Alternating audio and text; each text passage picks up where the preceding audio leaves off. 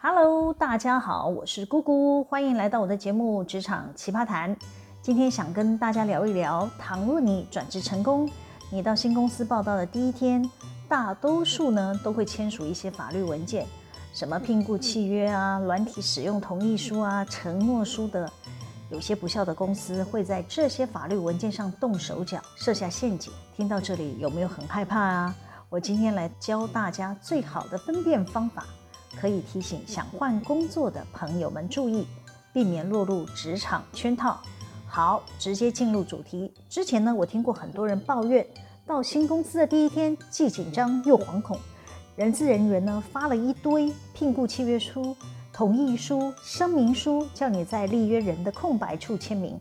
你一看都是密密麻麻的文字，还都是法律用语，对很多人来说，不管有没有阅读障碍，根本看不下去。这种感觉我懂，就好比我们现在使用手机，要注册新的网站或者要申办信用卡，都会跑出一堆声明书或者是同意书之类的对话框。你要是没有点选已阅读或者是我同意，这个系统画面啊就不会让你进入下一个页面，然后呢你就无法注册登录你想要参观的网站。哎，不得不说这是很聪明的设计。看着密密麻麻的声明宣告，尤其是使用手机阅读，那个字真的非常小。有一个字一个字看的人呢，请留言给我，我要赞美你啦！我知道大多数人呢都没有在看啦，为了想赶紧注册登录，都马是闭着眼选我愿意啊，不对啦，是我同意啦。哎呦，讲太快了，我承认我也是闭着眼点选的其中之一啦。但我要说，我会闭着眼点选呢，这些声明书或是同意书之类的呢，都是知名的企业行号所创立的平台。简单讲，就是具有公信力的单位才是让我闭着眼点选的关键哦。倘若是来路不明、不熟悉的网站，我是不会随便注册登录的。也不会留下个人的资料，万一有什么恶意的城市要盗取我的账号密码，日后的麻烦可能会吃不完兜着走。所以啊，我今天就直接破题了。如果你是去大企业、有规模、有制度的公司上班，你根本不用担心，那些企业大都具有社会责任，提供给你的法律文件呢，不会有什么陷阱圈套的，因为他们比你还害怕啦。他们害怕自己提供的文件呢，变成了违法的证据，万一呢落在有心人士的手上，拿着这些文件去向主管机关检举或是提告什么的，这些企业的有关承办人啊，都可能会因此丢掉饭碗的喽。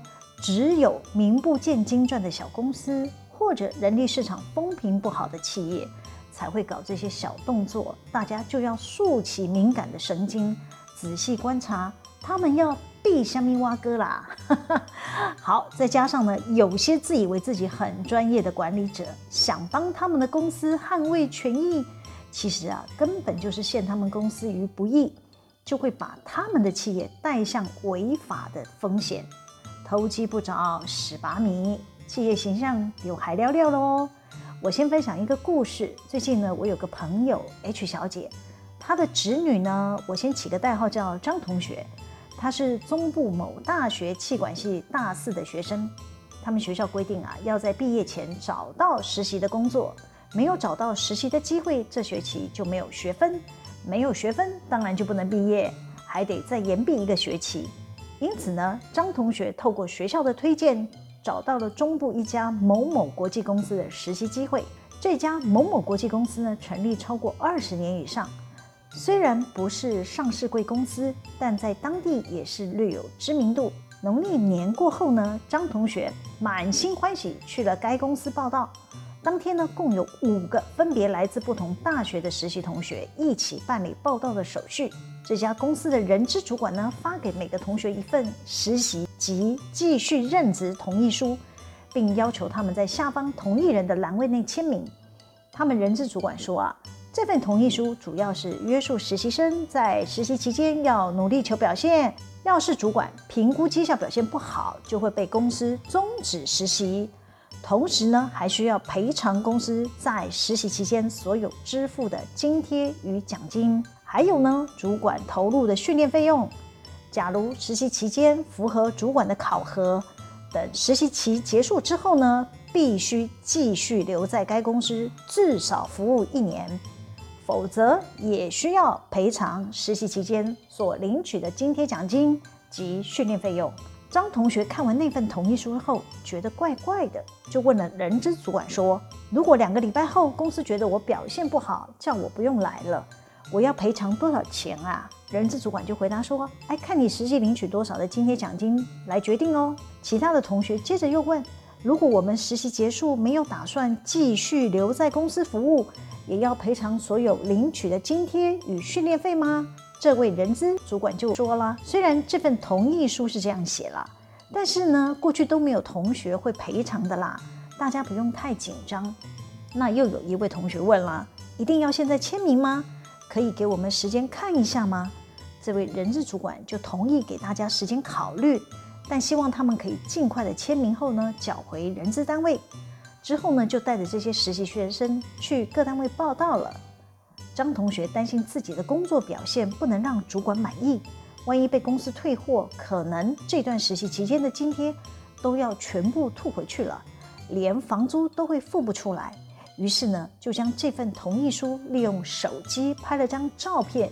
丢在他们家族的赖群组，想请教家族的长辈或者是其他的亲友，能帮忙他们确认一下，是不是可以签下这份同意书。于是呢，我的朋友 H 小姐呢，辗转就把这份同意书寄给了我，希望我能帮忙出点主意。同时呢，H 小姐告诉我说，他们家族成员已经给张同学好多意见了，她整理了四点来提问。第一，假设。张同学签了这份同意书，这家公司过了几个月，因为业务紧缩，却故意嫌弃张同学表现不符合主管期待，恶意终止了实习。张同学还要赔偿实习期间所领取的津贴吗？这样合理吗？第二，万一张同学被辞退后，赔偿的训练费有的没的加起来的金额大于实习期间所领取的工资，这样合理吗？第三，实习期结束了。还得自愿服务一年，但同意书又没有白纸黑字写下，继续服务一年的期间要给多少薪水？到时候这家公司给的薪水低于市场行情，也不能离职，这样合理吗？第四，最令家族担忧的是，这家公司的同意书内文竟然加了一条，要求签立同意书的当事人自动放弃对同意书内容抗辩的权利。假设有不适应企业文化。或想要提早离职，被要求赔偿实习期间所领取的津贴与训练费，同学还不能去告这家公司，这样合理吗？H 小姐本来就是正义魔人啊，不是啦，她是有正义感强烈的人啦。她的侄女后来告诉家人，五个实习生呢，就她一个人没签，大家都签了，她有点不安，感觉自己是个异类，怕这家公司啊会觉得。以修高高拐啦，会不会因此把他给 fire 了？那他这学期的实习成绩真的就完蛋了。H 小姐还说啊，她的子女想算了，大不了就读一年半，不想当出头鸟，只能签下那份同意书了。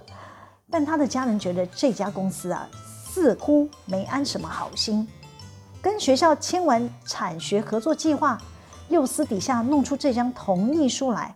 分明是欺负这些职场菜鸟，我就跟 H 小姐说了，看来你子女似乎上了贼船，很难脱身哦。好啦，我开玩笑的啦。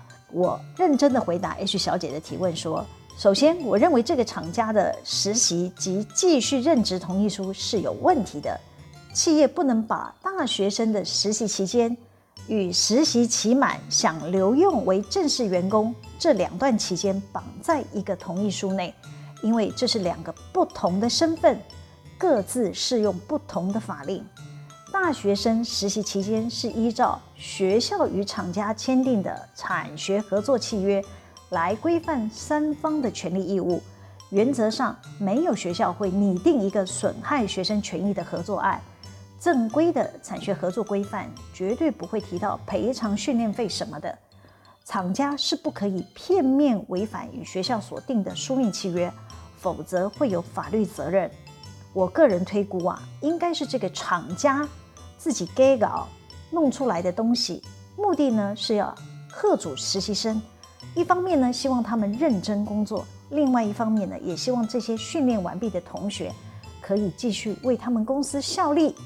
我建议 H 小姐，不管她的子女后续工作表现如何，假设这家某某国际公司真的有要求张同学赔偿费用时呢，可以向学校老师反映，把这家公司列入黑名单，报请教育部注意啦。第二，假设张同学实习期满，直接进入那家公司服务，这时呢，他就是有劳基法保护的劳工身份喽。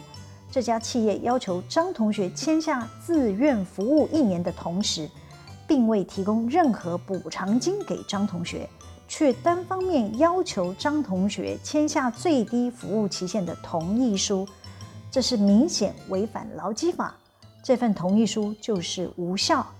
后续假设张同学因故未能继续服务满一年，企业也不能追溯实习期间训练费的名目。要求张同学赔偿啦。如果那家企业有提出赔偿实习期间的训练费请求时，建议张同学可以向劳动部提告。这种无良的企业啊，应该要公诸于世了。H 小姐经我解说就明白整个状况了。我们也聊了一下，为什么这家还算知名的公司要搞这些小动作，让学生与家长担心呢？我只能说。有些公司的管理者是没有企业社会责任的道德，宁可牺牲剥削实习生的权益，也要维护他们企业的利益。其实很多有规模的企业都愿意用心对待实习生，也愿意拿出合理的待遇签下优秀的实习生。这些实习生倘若感受企业的善意，都会愿意留下来继续效劳。那些不肯花心力好好善待自己的员工，就只能靠这种奥步定个似是而非的法律文件来威吓糊弄不懂法律的职场新鲜人。现在都什么时代了，大家都会在网络传播讯息，不走正途的企业迟早会被人力市场淘汰的。利用我们节目的机会，我再提出几个自我检查的步骤，给想转职的听众朋友们参考。首先，当你要找工作时，就要对邀请你面试的公司多收集一些讯息。现在网络发达，输入真才公司的名字都可以看到很多求职者的评价，大家都可以上去逛一逛，浏览一下网友们的反馈意见。如果真的有问题的企业，你也可以评估一下要不要去面试。那万一是新成立的公司，就要竖起敏感的神经，自己要主动出击，开口问问题。比方说，负责人的名字、公司的产品、未来的业务发展方向等等，再到网络 Google，你收集来的讯息就会有很多的资讯跑出来，你也要有能力判断这些讯息的正确性，再决定要不要去面试。第二，大家要找工作，当然得找合法的企业行号，踩雷的几率是可以大大降低的。我前面有跟大家提到。通常较具有规模的企业行号所提供的法律文件，不管是聘雇契约，或者是其他声明书、同意书之类的，都会有专业的法务人员所研拟。他们都是训练有素的法律人，不至于帮企业研拟出会抵触台湾法令的文件，伤害了企业的形象。在有一定规模的企业底下工作，签这些文件前，大家其实不用过于担心。台湾的法律都是保护劳工的。好啦，今天先聊到这里。喜欢我们的主题吗？可以帮我们留言、按赞、分享、订阅，每周日都会有更新的内容上传哦。FB、IG 会晚个几天，请大家要记得追踪我哦。谢谢大家的收听，我们下次见喽，拜拜。